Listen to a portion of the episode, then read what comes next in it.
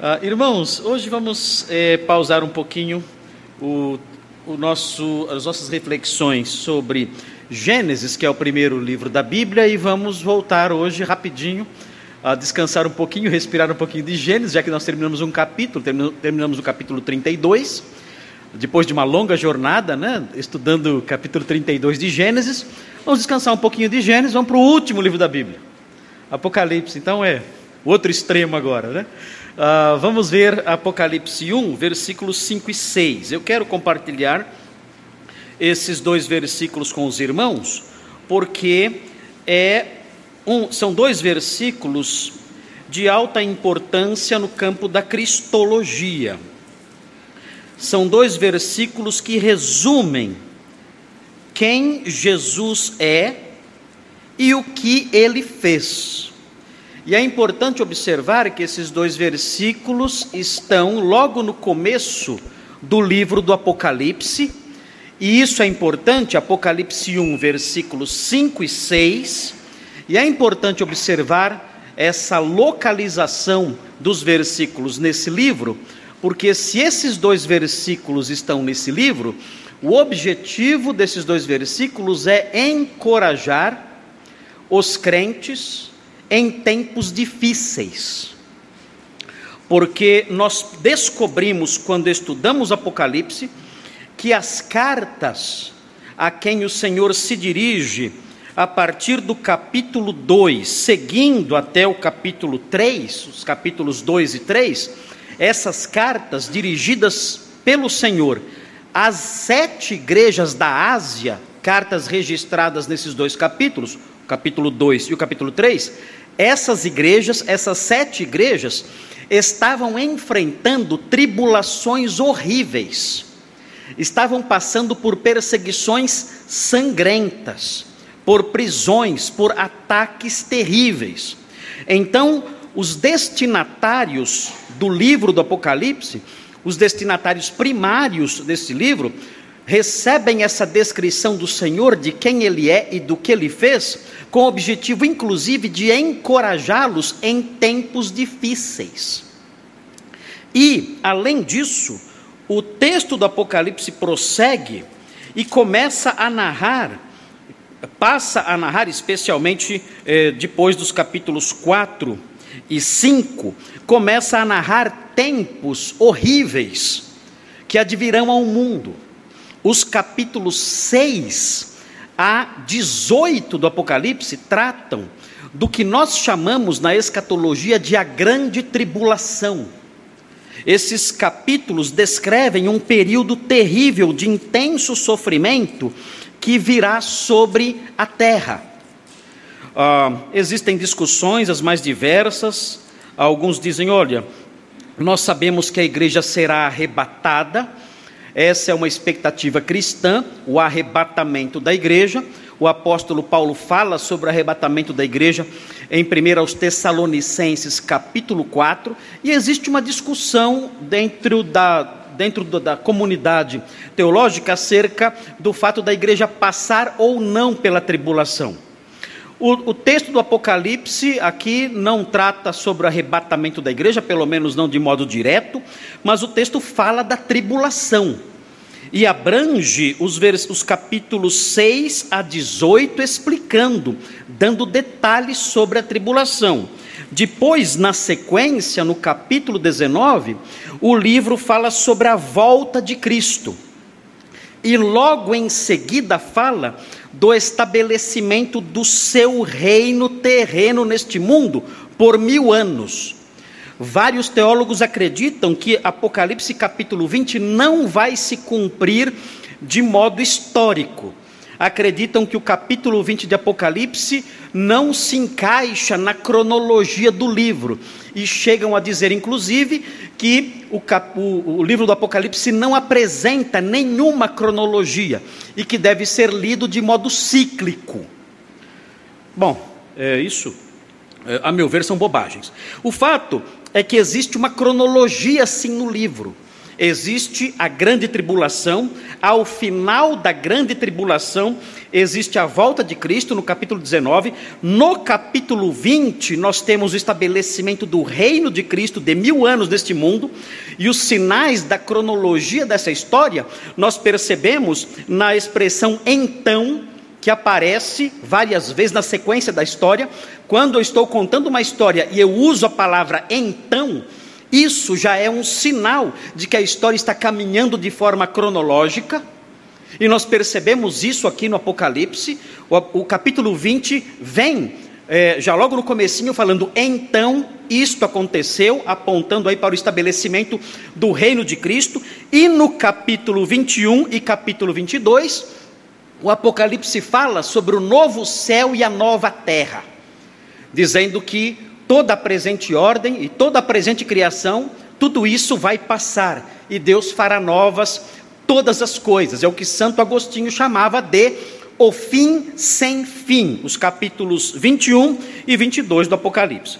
Temos então esse resumo aqui do livro, mas a maior parte do livro, considerando aí os capítulos 2 até o final do capítulo 18, esse livro fala sobre tempos difíceis tempos difíceis pelos quais passaram as igrejas da Ásia, as sete igrejas a que as cartas dos capítulos 2 e 3 são dirigidas, e tempos difíceis que estão no porvir, quando começar essa grande tribulação, que segundo o Senhor, no capítulo 24 de Mateus, será um tempo de sofrimento qual nunca houve antes igual na história da humanidade.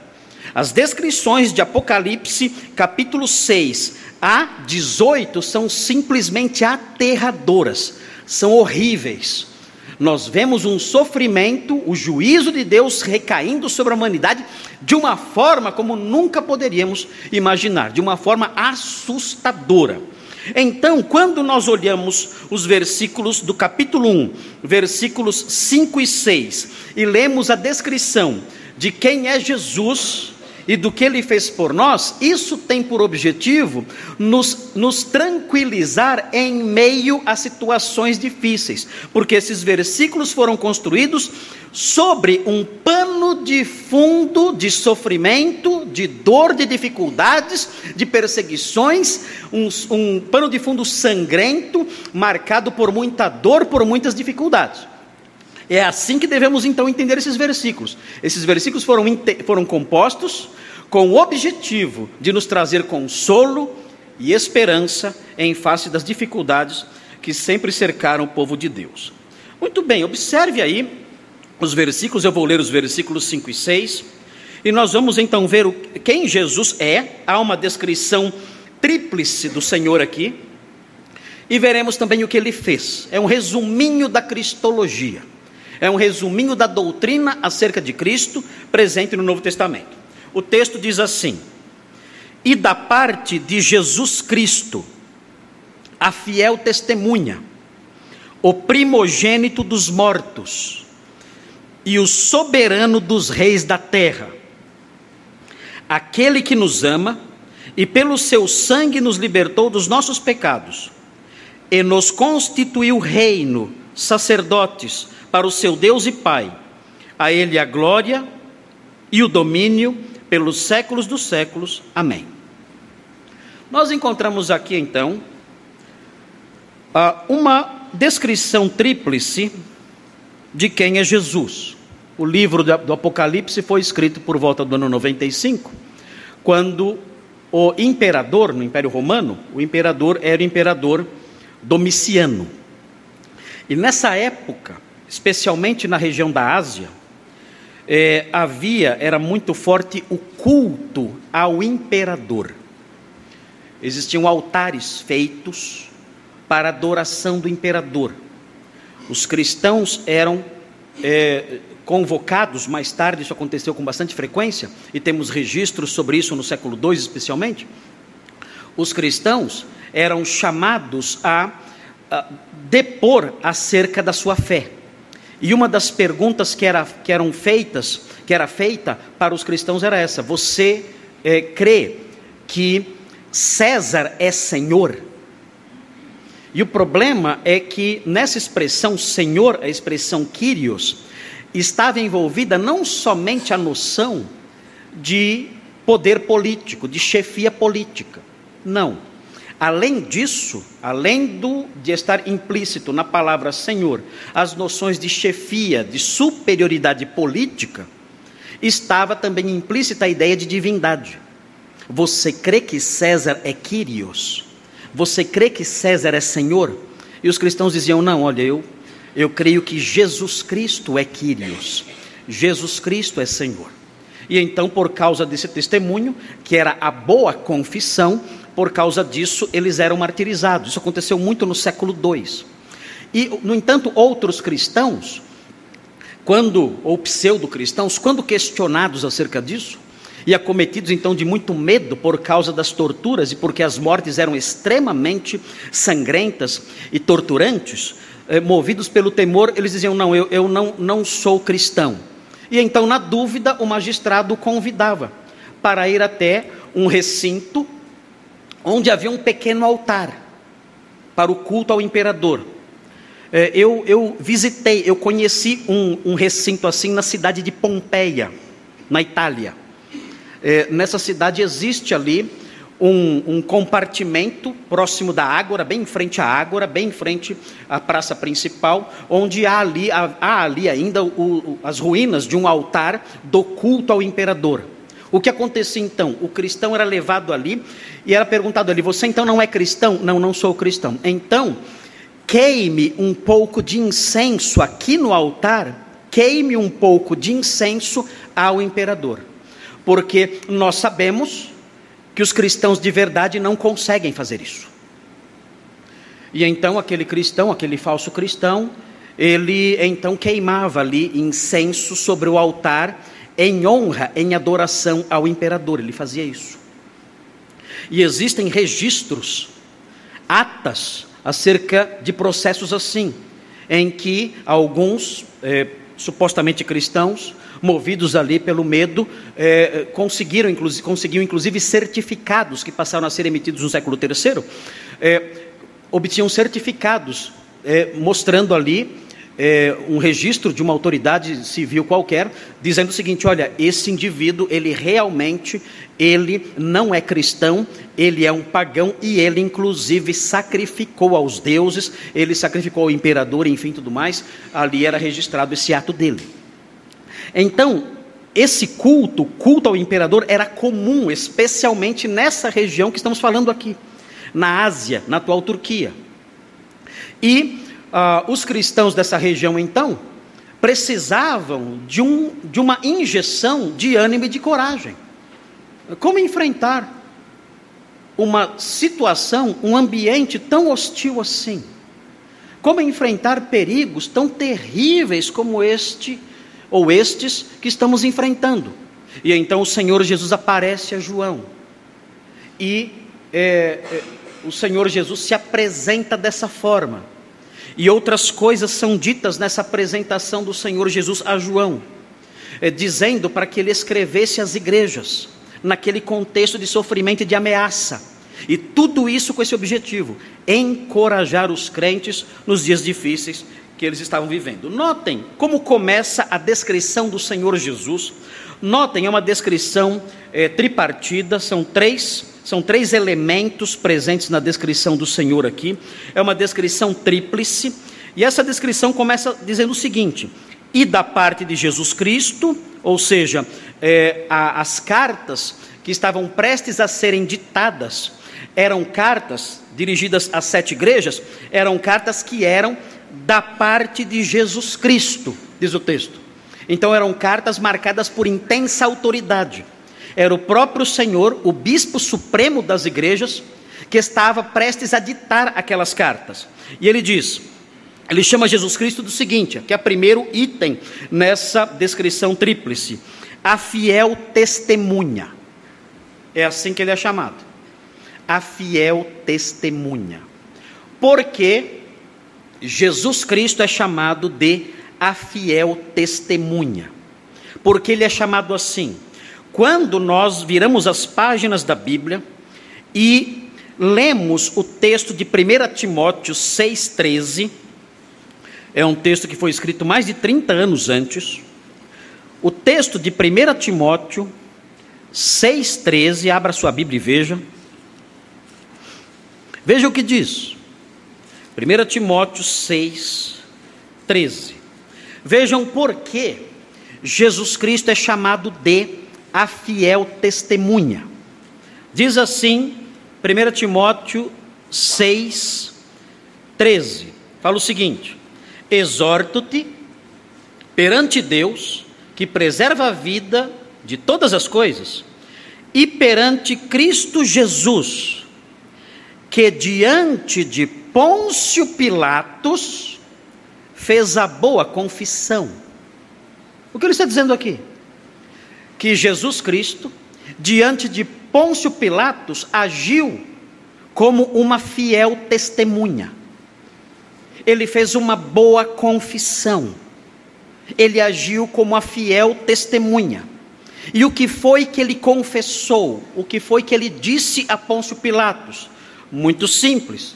Basta que nós viremos as páginas da Bíblia mais uma vez e nos aproximemos de João 18. Veja o que diz João 18.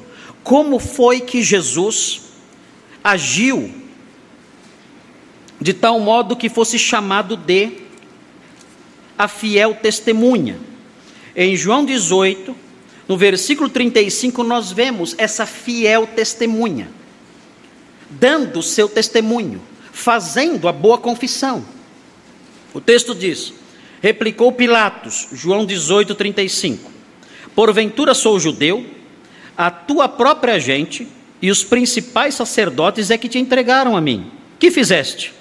Respondeu Jesus. Vejam, aqui vai com começar a boa confissão. Aqui vai começar o testemunho daquele que foi e é a fiel testemunha. Ele disse: O meu reino não é deste mundo. Se o meu reino fosse deste mundo, os meus ministros se empenhariam por mim, para que não fosse eu entregue aos judeus. Mas agora o meu reino não é daqui. Eu não tenho, eu não tenho um reino aqui agora. Um dia esse reino descerá do céu eu vou reinar aqui. Mas agora o meu reino não é daqui. Ele prossegue. O texto prossegue. Então lhe disse Pilatos: Logo tu és rei.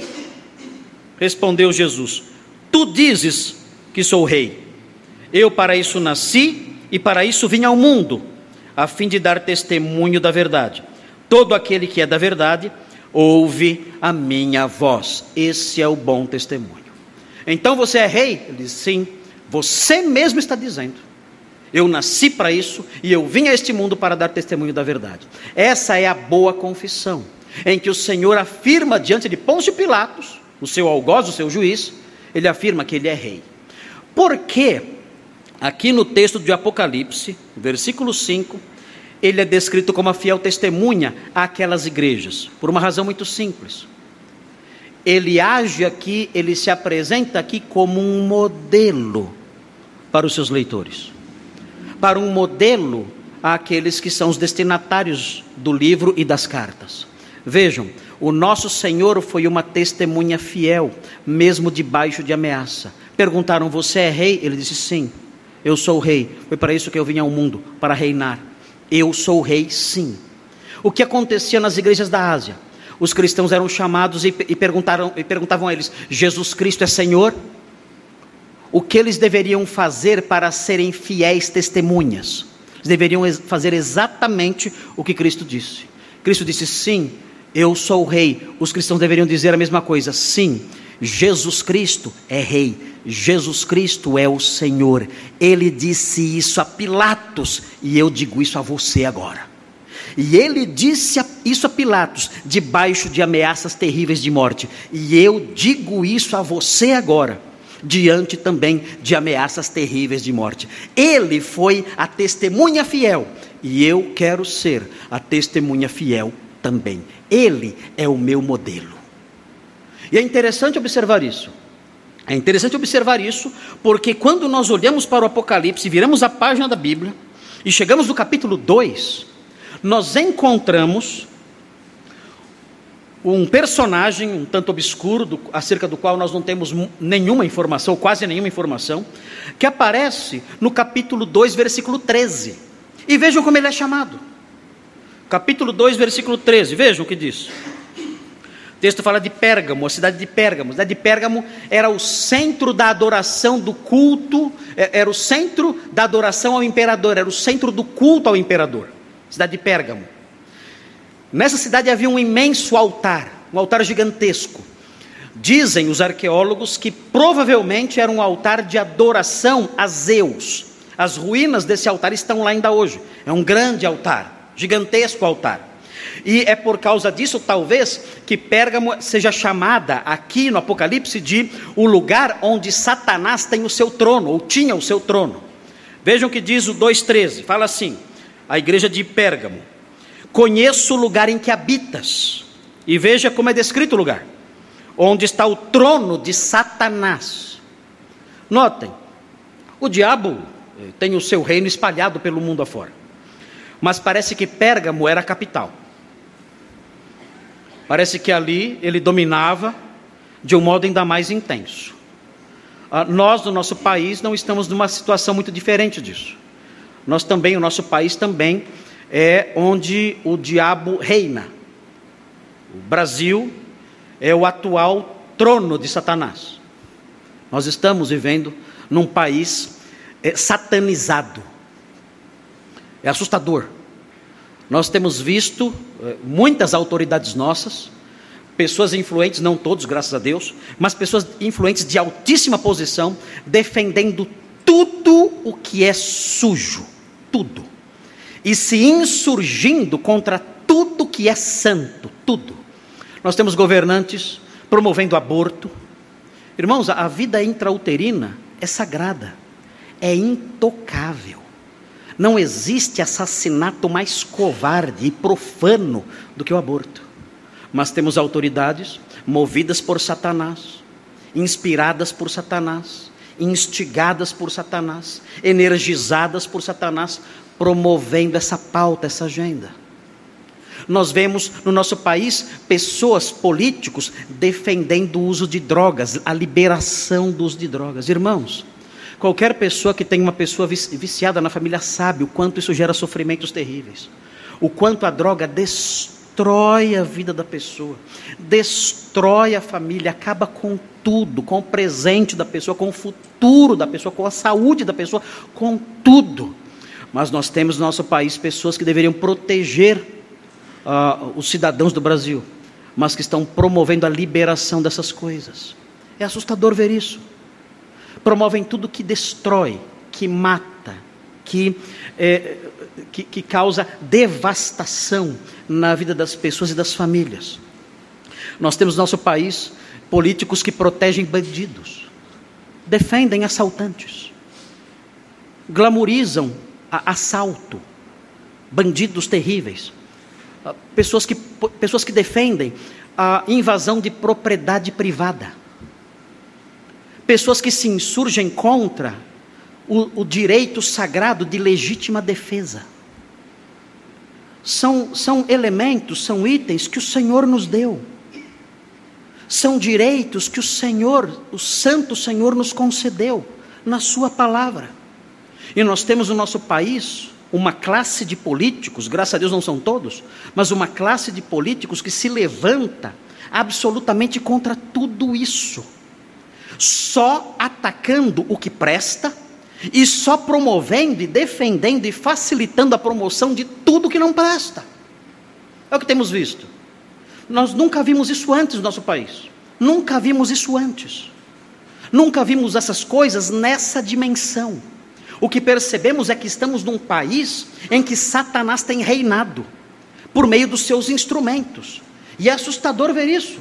Mas estamos vivendo nesse ambiente, nesse contexto, e esse contexto vai se espalhando, essa atmosfera vai se tornando cada vez mais densa. Temos visto isso, e quando nós nos levantamos e nos insurgimos contra essas coisas, as pessoas dizem: você está é, enunciando discurso de ódio, porque todas essas coisas que eu falei, que são defendidas, são, segundo eles, expressões de amor.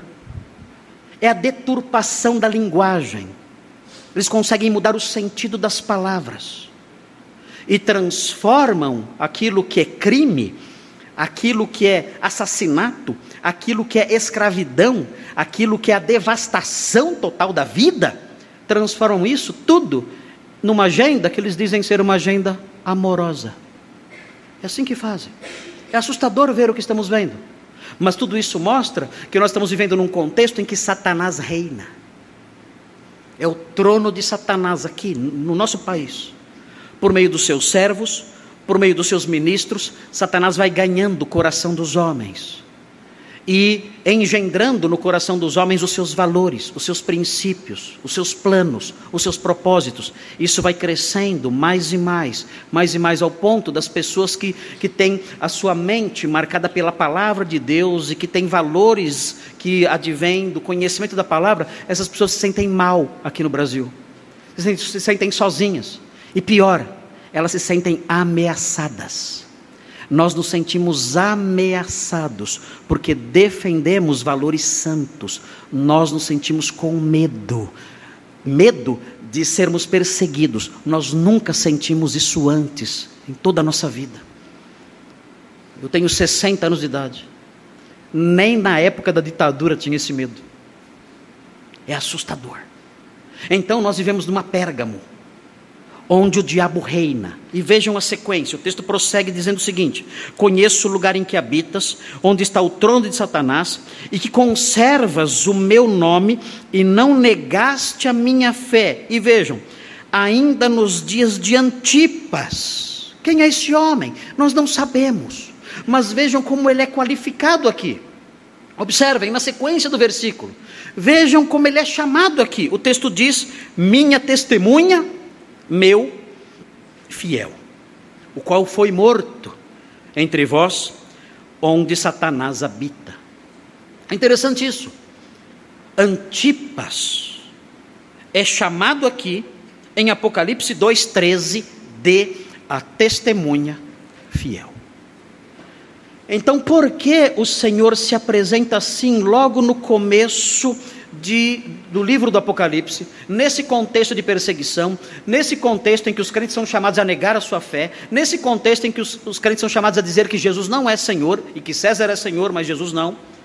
Porque isso aparece justamente aqui para encorajar os crentes que passam por momentos difíceis, que são perseguidos, que são odiados, que são ameaçados, que são hostilizados e que, e que com, com essa essa descrição do Senhor como a testemunha fiel devem ser encorajados a permanecer firmes.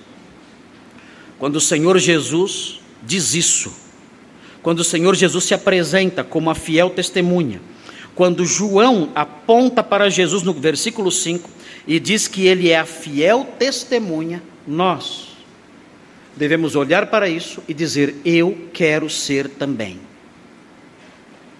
Eu quero ser como Antipas. O Senhor Jesus foi uma fiel testemunha. Diante de Pôncio Pilatos, ele fez boa confissão. Mesmo em face de um magistrado sanguinário, ameaçador, mesmo diante de alguém que lhe era hostil, ele disse: Eu sou rei, eu sou rei. Antipas fez a mesma coisa em Pérgamo onde estava o trono de Satanás. Ele disse, eu, ele foi a fiel testemunha, ele disse: Jesus Cristo é Rei, Jesus Cristo é Senhor. Ele foi morto por causa disso, diz o texto, mas ele foi a testemunha fiel. Ele morreu por causa do seu testemunho, mas ele se manteve fiel e não rejeitou o seu mestre, o seu Senhor. E isso é dito para nós hoje. Hoje, nós somos convidados a abandonar o senhorio de Cristo, a abraçar mentiras, a ter outros senhores, a nos curvar diante, diante de outras propostas, mas a nossa resposta deve ser a resposta de Antipas. Temos que ser as testemunhas fiéis, dizendo: Não, eu tenho um Senhor, e o meu Senhor reprova tudo isso, e não me importa, não me importa o que vocês dizem, o que vocês falam eu não me importo com as suas ameaças. Eu não me importo com os seus rompimentos. Eu não me importo com as suas ridicularizações. Eu não me importo com os seus cancelamentos, como dizem hoje em dia. Eu não me importo com nada disso. Jesus Cristo é o meu Rei. Ele fez essa confissão e eu a repito. Os seus servos do passado, como Antipas, fizeram essa boa confissão, foram testemunhas fiéis, e eu repito isso. Jesus Cristo é Kyrios. Ele é Senhor. Ele é o meu Senhor, e eu vou pensar como Ele quer que eu pense, e eu vou defender o que Ele quer que eu defenda, e eu vou dizer o que Ele quer que eu diga. Eu não me importo com as ameaças, eu não me importo com as ridicularizações. Ele é meu Senhor. Você está disposto a fazer isso numa sociedade tão hostil? Isso tem um preço. Antipas sabe. Antipas conheceu esse preço. Mas o Senhor, ao ser apresentado dessa forma, no versículo 5, por João, o seu objetivo é esse: é fazer com que nós o imitemos e sejamos testemunhas fiéis. Veja a sequência do texto. O texto diz que, além de ser a fiel testemunha, notem, o texto diz, na segunda parte, estou falando que, o texto, que, que a descrição acerca de quem é Jesus é uma descrição tríplice, e temos aqui a segundo, o segundo item dessa descrição o texto fala que ele é o primogênito dos mortos. É interessante isso. A primogenitura significa uma posição de é, destaque, de preeminência. Ele é o primogênito dentre os mortos, isso aponta para a sua preeminência, mas não aponta somente para a sua preeminência ao dizer primogênito dos mortos, mostra que ele é o primeiro de uma série que vem depois. Ele não é o unigênito dentre os mortos. Ele é o primogênito dentre os mortos. E é nesse ponto que entra o aspecto da esperança. Se o primeiro título nos incentiva a fidelidade, o segundo título nos incentiva a esperança ele é o primogênito dentre os mortos. Ele tem primazia, ele ocupa um lugar de destaque, como os primogênitos do passado ocupavam um lugar de destaque, de posição elevada, mas não somente isso, ele é o primeiro de uma série, ou seja, outras pessoas ressuscitarão também.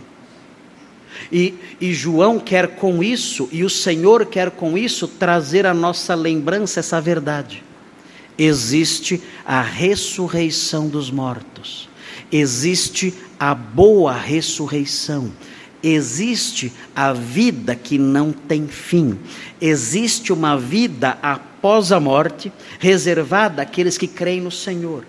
E ao dizer isso, ao dizer que Ele é o primogênito dentre os mortos, o versículo quer incutir no nosso coração esperança eu posso estar numa sociedade hostil e, como Antipas, ao fazer a boa confissão, como Antipas, ao ser fiel testemunha, eu posso ser martirizado, eu posso ser morto, mas isso não me assusta, por quê? Porque eu sei que eu vou ressuscitar dentre os mortos. Como eu sei disso? Porque o Senhor Jesus é o primogênito dentre os mortos, Ele é o primeiro, e eu sei que eu ressuscitarei também, porque eu tenho fé nele. Ele disse: Porque eu vivo, vós também vivereis. E aqui então com isso o Senhor Jesus engendra, incute esperança em nós. Em Colossenses 1,18, nós aprendemos, nós vemos o apóstolo Paulo usando essa expressão, também cerca de 30 anos antes. Parece que João lia os escritos do apóstolo Paulo ah, e deixa transparecer algumas palavras ah, do vocabulário paulino nos seus escritos. Mas veja o que diz Colossenses 1,18. Fala o seguinte: ele é a cabeça do corpo, da igreja. Ele é o princípio, o primogênito de entre os mortos, para em todas as coisas ter a primazia. É, é interessante observar isso também. Quando uh, a carta aos Colossenses foi escrita, o apóstolo, o apóstolo Paulo queria incutir nos seus leitores a noção de devoção exclusiva a Cristo. Olha, vocês devem se devotar exclusivamente a Cristo. A igreja de Colossos ficava no vale do rio Lico, e havia uma heresia que estava se multiplicando nessa região, no vale do rio Lico, na Turquia. E essa, e essa é, heresia, mais tarde conhecida como gnosticismo, essa heresia ensinava que existiam várias emanações que partiam do protopai, emanações angélicas e espirituais. E essas emanações também deviam ser adoradas.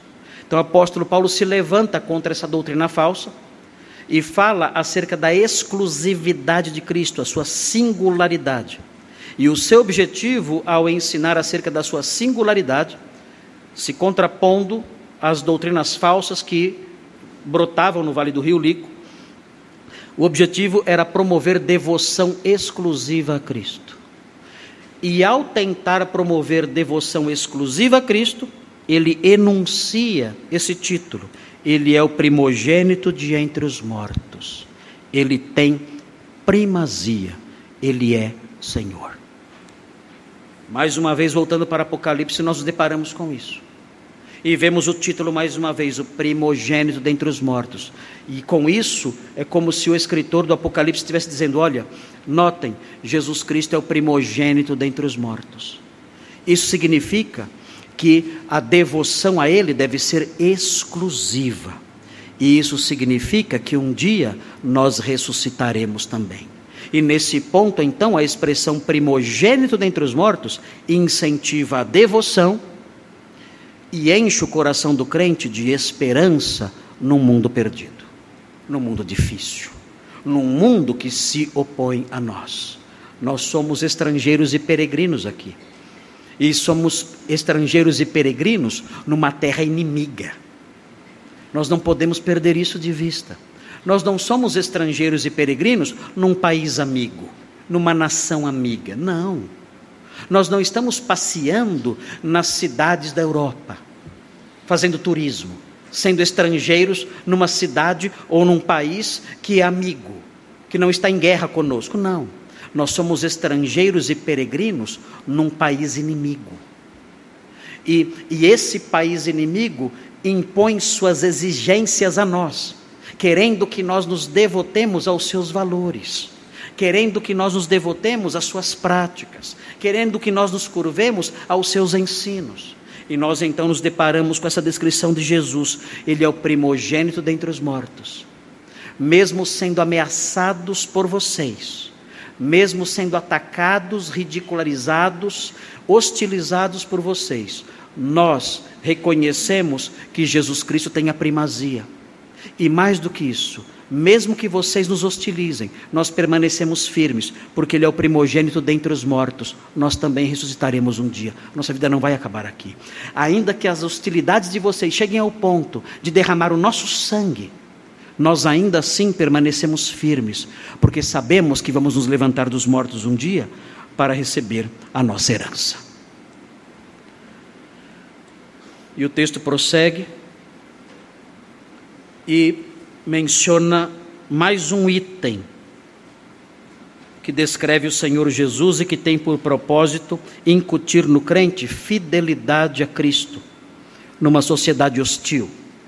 Vejam como o versículo 5 eh, descreve o Senhor Jesus nesse terceiro item. O texto diz que ele é a fiel testemunha, o texto diz que ele é o primogênito dos mortos, e vejam, o texto diz que ele é o soberano dos reis da terra.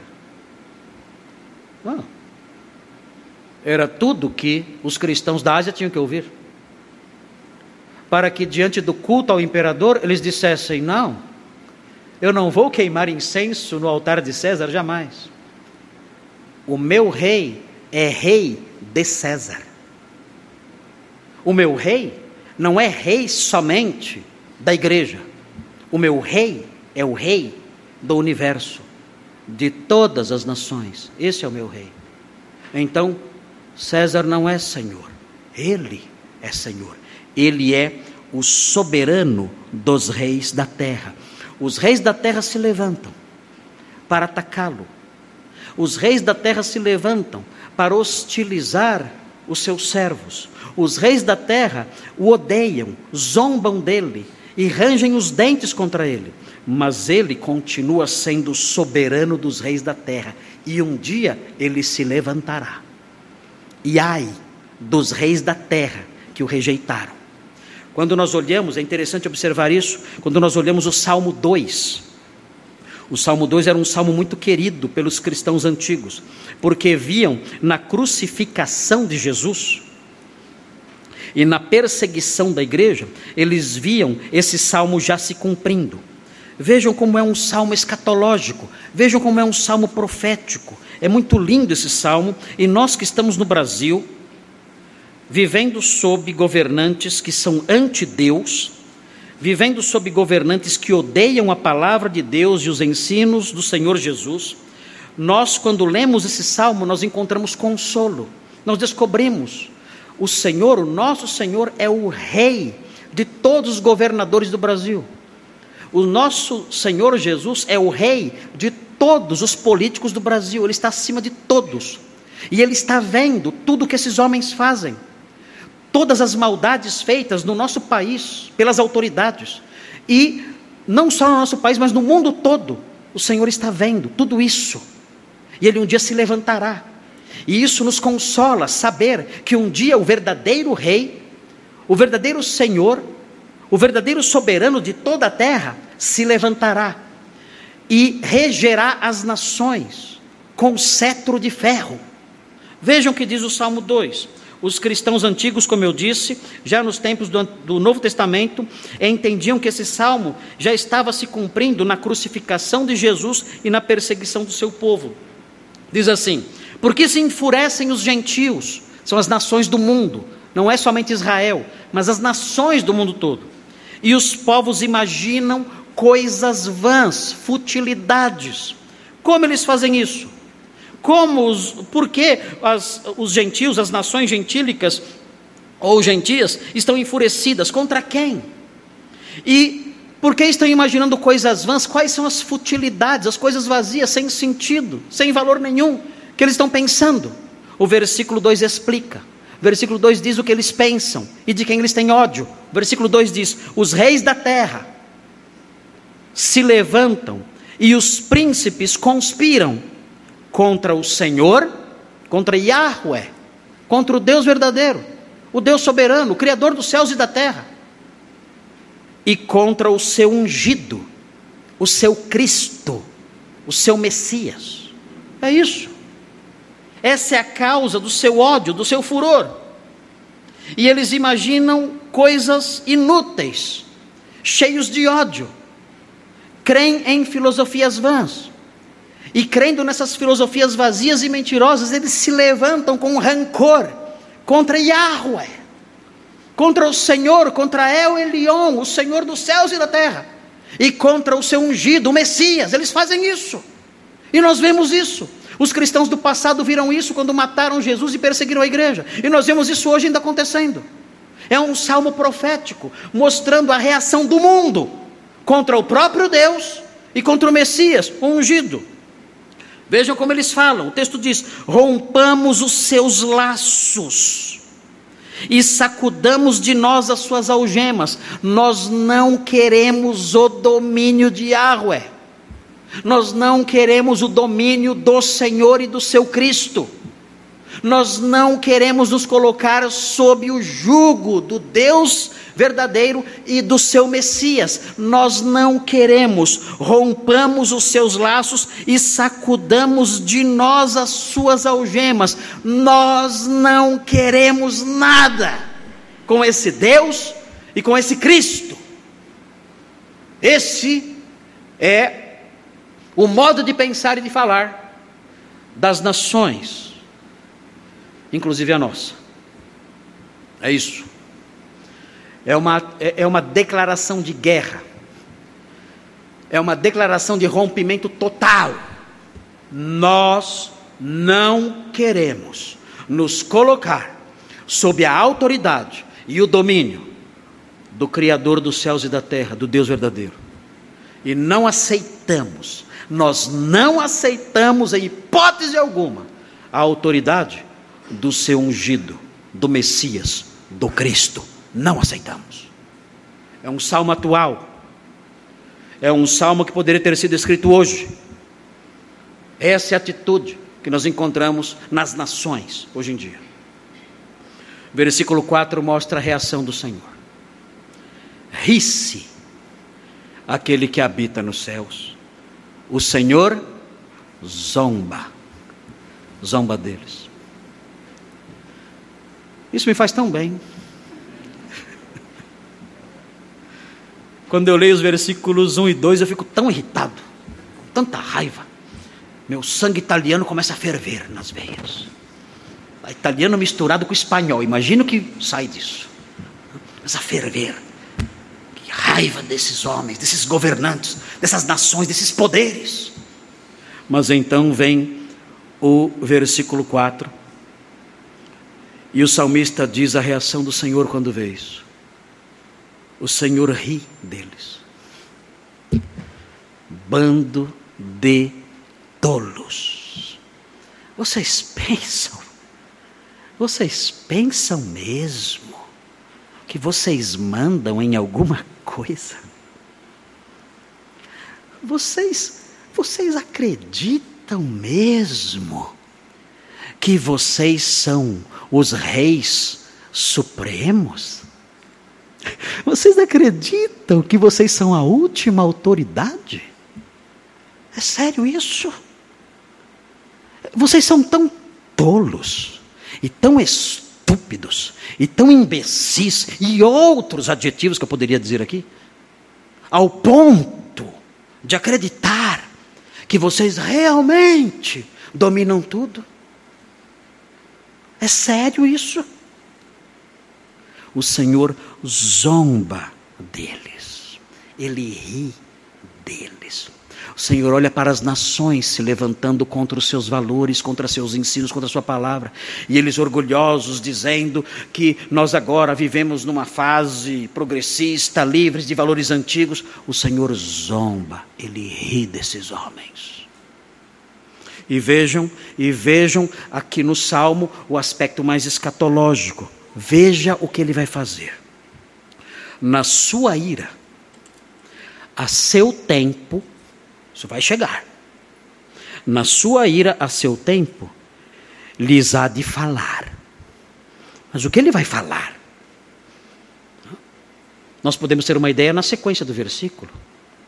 No seu furor, os confundirá. Ele vai deixá-los perdidos, perplexos, confusos.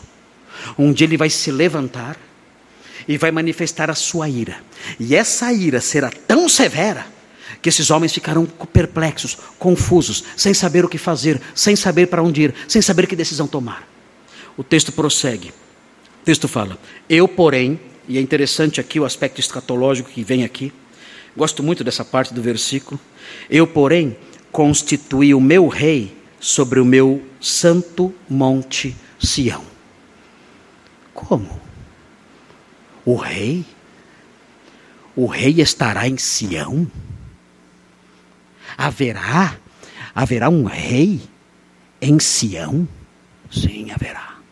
Quando isso vai acontecer? Quando haverá um rei em Sião? O apóstolo Paulo disse, estudamos esse texto na semana passada. O apóstolo Paulo disse: virá de Sião o libertador. O, o Senhor Jesus Cristo disse em Mateus 24: quando ele voltar, ele vai voltar para Sião. E aqueles que estiverem em Sião vão olhar para o céu e vão dizer: Bendito que vem em nome do Senhor.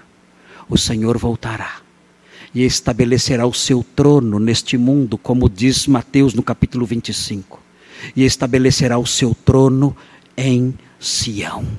E o salmo fala sobre isso o Senhor estabelecerá o seu trono. É o tempo em que o reino celeste se estabelecerá, invadirá o tempo e o espaço.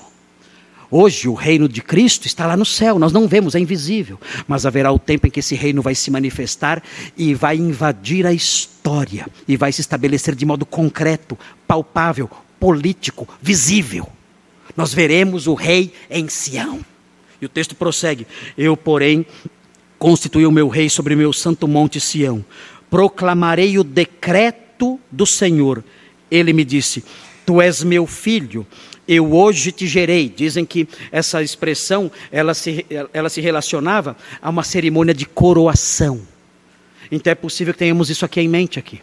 O rei ocupando agora o seu lugar no trono ali em Sião. Os, os é, escritores do Novo Testamento também relacionaram isso à ressurreição de Jesus. Diz: Pede-me, é o Senhor falando, é Deus falando, pede-me, e eu te darei as nações por herança, e as extremidades da terra por sua possessão. Vejam no 9 como será o reino desse rei desse rei ungido que estará em Sião. Vejam, o texto diz: Pede-me e eu te darei as nações por herança. Isso vai acontecer, ele pedirá e receberá as nações por herança, inclusive o Brasil, inclusive o nosso país, as nações envolvem o nosso país. E veja o versículo 9: Com vara de ferro as regerás.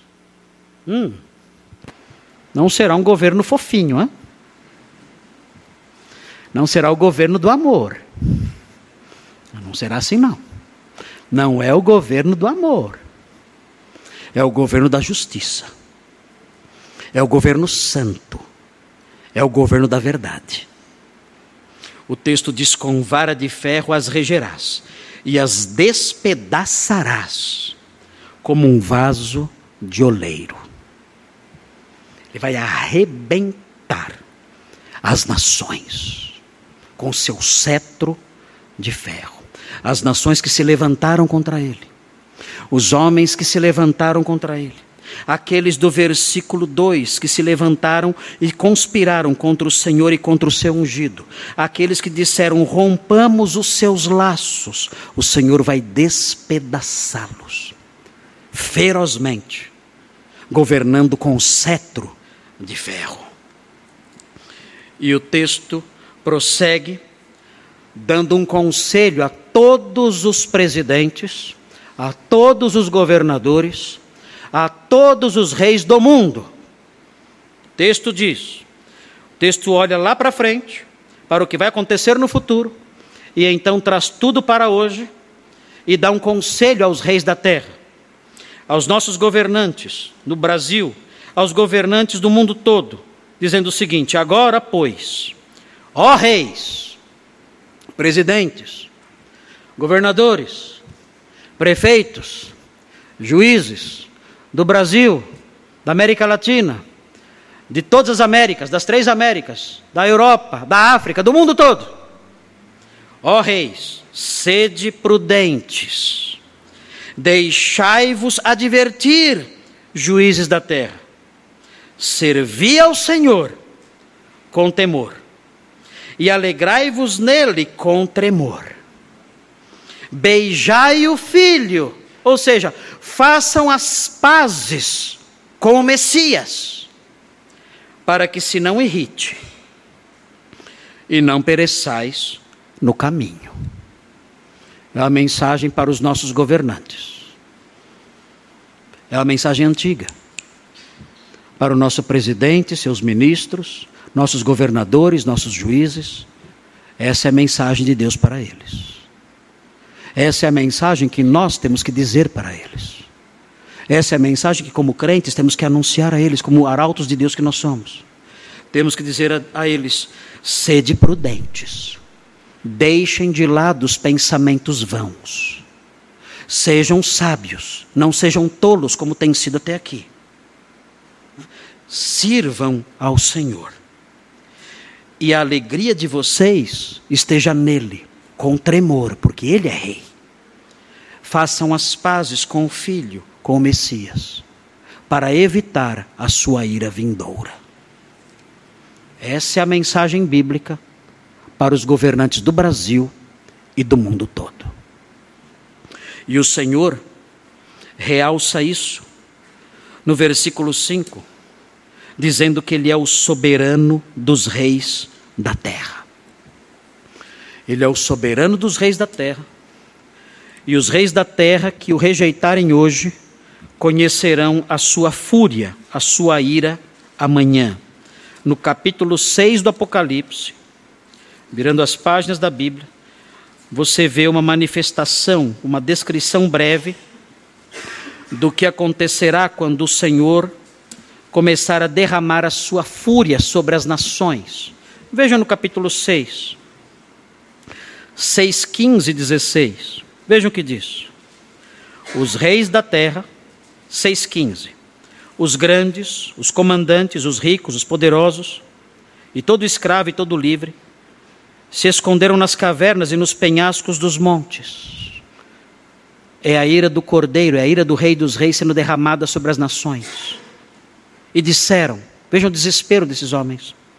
E disseram aos montes e aos rochedos: Caí sobre nós e escondei-nos da face daquele que se assenta no trono e da ira do cordeiro porque chegou o grande dia da ira deles. E quem é que pode suster-se? É o desespero das nações, dos reis da terra, de todos os homens. Quando a ira do Senhor for derramada, no dia escatológico, no dia que há de vir. É interessante notar que o Apocalipse prossegue, nós chegamos no novo céu e na nova terra. No novo céu e na nova terra aparece a descrição curiosa aqui. Eu confesso que é, é, isso me deixa um pouco perplexo. Fala sobre o novo céu e a nova terra. Fala sobre a nova Jerusalém, a cidade santa que desce do céu. E diz no capítulo 21, versículo 24, nesse novo céu e nova terra. É curioso, parece que ah, há uma estrutura eh, política no novo céu e na nova terra. Ou seja, nós não vamos nos livrar dos políticos tão cedo pelo jeito. Né? É meio frustrante, eu reconheço, eu sei. Mas é curioso notar isso aqui. Alguns falam, não, mas isso é uma linguagem figurada. Ok. Eu não vejo razão nenhuma para entender isso como algo figurado. Quando nós lemos a Bíblia, nós sabemos, o Senhor, o Senhor colocou em nós mecanismos normais de interpretação que nos ajudam a detectar o que é figurado e o que não é. Quando Jesus disse, Eu sou a porta, eu não precisei fazer um curso de hermenêutica é, estudar doutorado em exegese bíblica nos Estados Unidos para descobrir que eu sou a porta é uma figura de linguagem. O Senhor colocou em mim mecanismos naturais para detectar o que é uma figura de linguagem. Eu sei quando estou diante de uma figura de linguagem naturalmente. Não preciso me esforçar muito. Eu vejo a figura de linguagem já percebo imediatamente que é uma figura de linguagem. Aqui não há, aqui não há é, elemento nenhum, fator nenhum que diga que isso é uma figura de linguagem. E o texto diz: no novo céu e na nova terra, na Nova Jerusalém, o texto diz: As nações andarão mediante a sua luz, e os reis da terra lhe trazem sua glória. Aqui que eu vejo os políticos que ainda estarão lá. Né? Não vamos nos livrar tão fácil, pelo jeito. Né? Os reis da terra lhe trazem a sua glória. Interessante aqui. No novo céu e na nova terra haverá algum tipo de estrutura política, não sei como isso vai ser, o texto não dá detalhes acerca disso, mas o fato é que os reis da terra vão finalmente se curvar diante do Rei dos Reis, diante do soberano Senhor, o soberano dos reis da terra. Isso deveria encorajar os cristãos da Ásia a permanecerem firmes.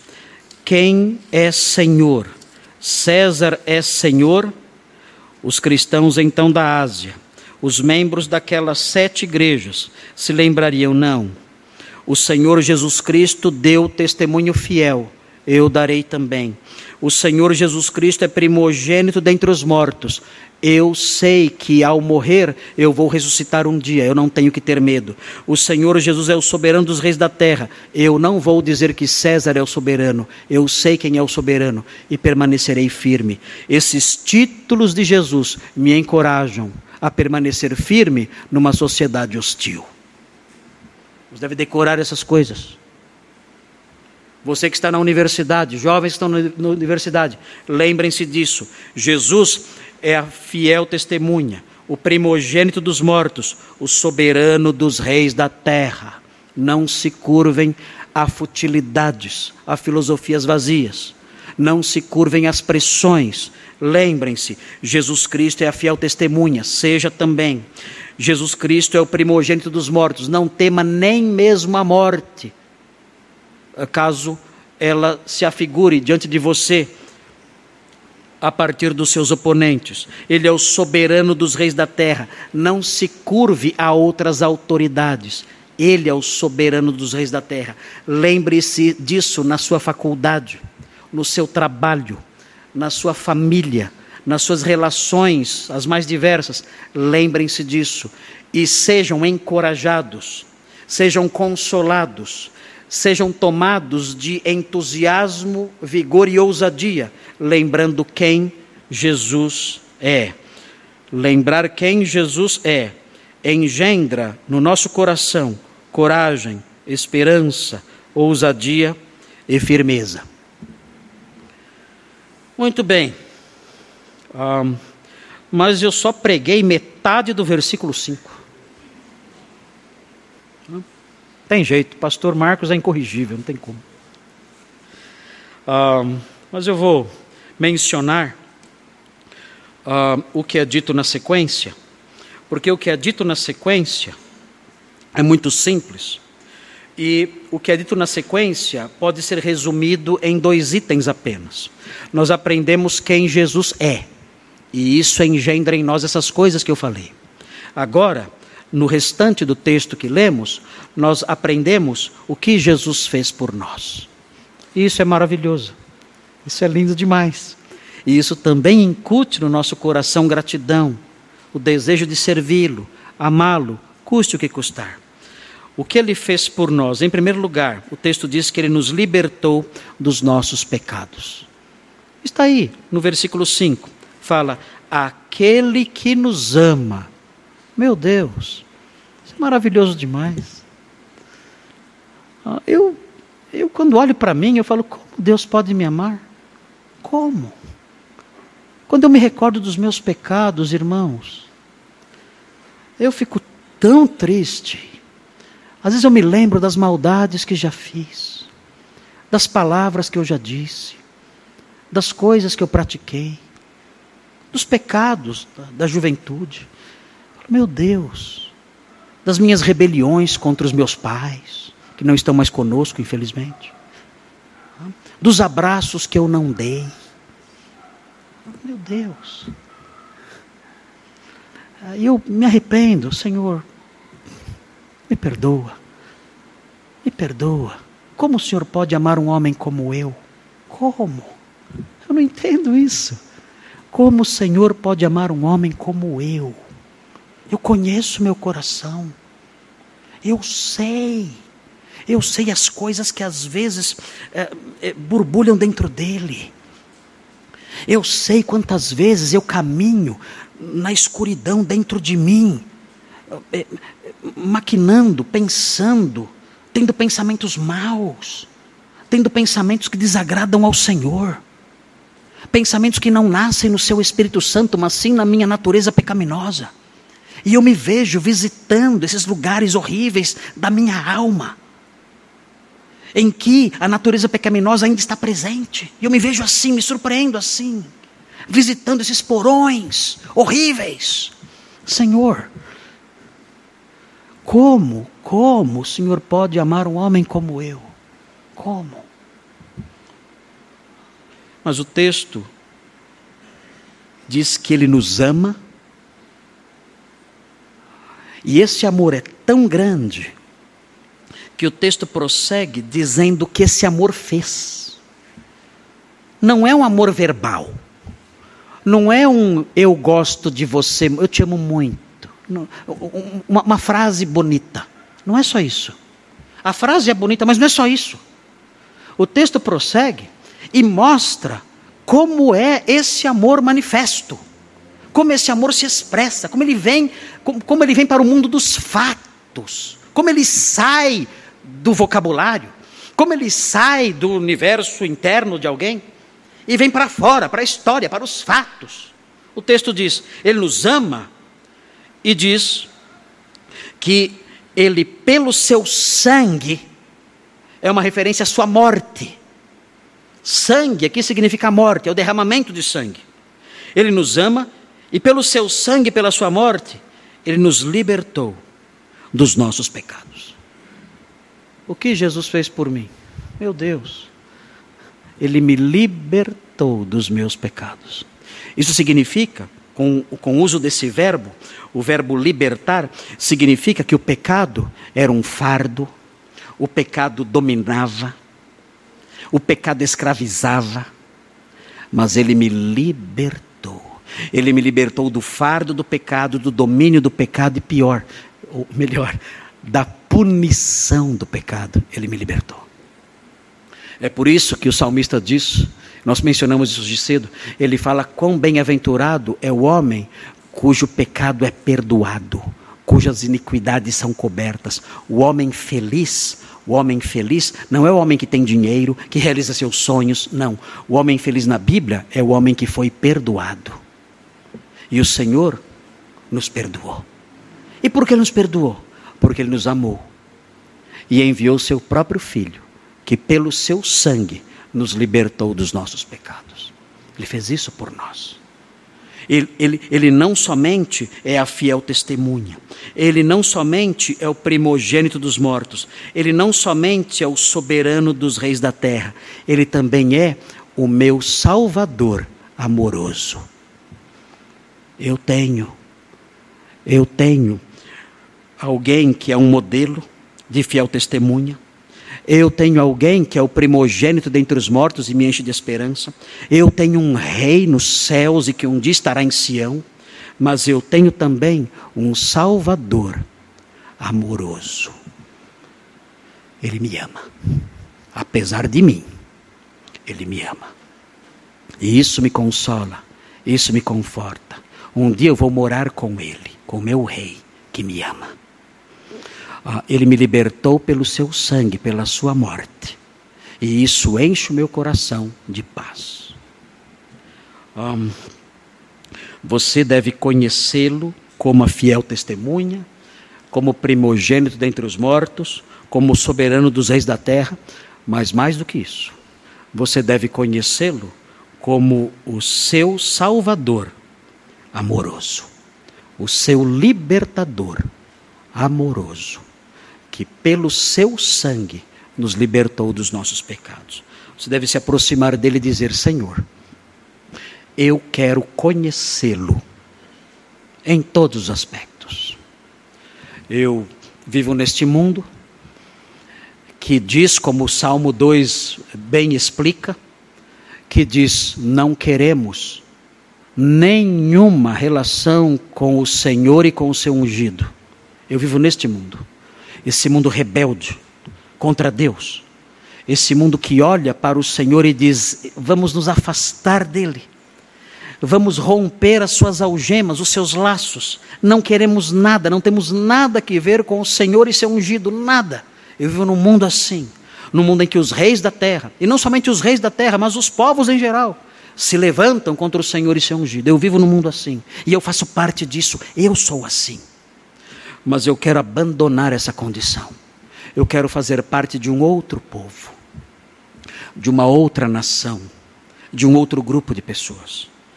Eu quero ser alguém que tem o Senhor como modelo e ser uma fiel testemunha. Eu quero ser alguém que olha para o Senhor como primogênito dos mortos e esse título me encher de esperança de vida eterna. Eu quero olhar para o Senhor como soberano dos reis da terra e tê-lo como meu rei. Eu quero conhecê-lo como o meu Salvador amoroso, que me libertou dos meus pecados. Eu quero. Eu quero depositar no Senhor a minha confiança de salvação. Salva-me. Eu quero conhecer o Senhor Jesus na sua plenitude. Salva-me. Livra-me desse modelo que é anti-Deus e anticristo livra-me disso e recebe-me no seu aprisco. Faça essa súplica hoje e entre para o grupo que é mencionado no versículo 6. O versículo 6 fala sobre essas pessoas que fizeram isso um dia. Versículo 6 diz: E nos constituiu reino, sacerdotes, para o seu Deus e Pai. Senhor, eu quero fazer parte do seu reino. Eu quero ser um dos seus sacerdotes. O texto prossegue e diz que ele fez isso, e o texto termina com uma nota de glorificação. A ele a glória, o domínio pelos séculos dos séculos. Amém. Senhor, eu quero fazer parte desse grupo. Quero conhecer Jesus, tudo que ele é e que foi apresentado aqui, e fazer parte desse grupo que pertence ao seu reino, que pertence ao seu sacerdócio. Se você já é crente, você deve olhar para essas coisas e encontrar nelas encorajamento para viver nessa sociedade hostil que nos cerca e encontrar nelas encorajamento, vigor, força para prosseguir. Oremos. Senhor Deus, obrigado por esses versículos maravilhosos que nos ensinam coisas tão importantes sobre a pessoa de Jesus. Nós vivemos numa sociedade em que os reis da terra se levantam contra a verdade e dizem coisas vãs e se rebelam contra a Sua palavra. Nós sabemos que um dia o Senhor se levantará e tomará a sua espada e, e, quebra, e quebrará as nações como um vaso de barro e regerá o universo com um cetro de ferro. E nós aguardamos esse dia, Senhor, o dia da sua vinda, quando de Sião virá o libertador, que apartará de Jacó as suas iniquidades. Quando o seu povo, Israel, olhar para os céus e ver aquele a quem traspassaram e se arrepender, e dizer: Bendito o que vem em nome do Senhor. Naquele dia em que o Senhor reinar em Sião e governar todo o mundo, de tal modo que o conhecimento do Senhor abranja e cubra toda a terra, como as águas cobrem o mar. Nós aguardamos esse dia. E, ó Deus, enquanto isso não vem, ajuda-nos a lembrar essa identidade tríplice do Senhor Jesus, para que enfrentemos a oposição ao seu nome com coragem, entusiasmo e esperança. E aqueles que estão aqui, que não conhecem a sua salvação, que possam conhecê-lo nesses aspectos todos, possam conhecer Jesus nesses aspectos todos que estudamos nesta noite, que possam crer em Jesus como o seu Salvador, aquele que nos ama e com o seu sangue nos libertou dos nossos pecados. E desse modo, crendo nele, possam fazer parte do seu reino e do seu sacerdócio. Em nome de Jesus pedimos essas bênçãos. Amém.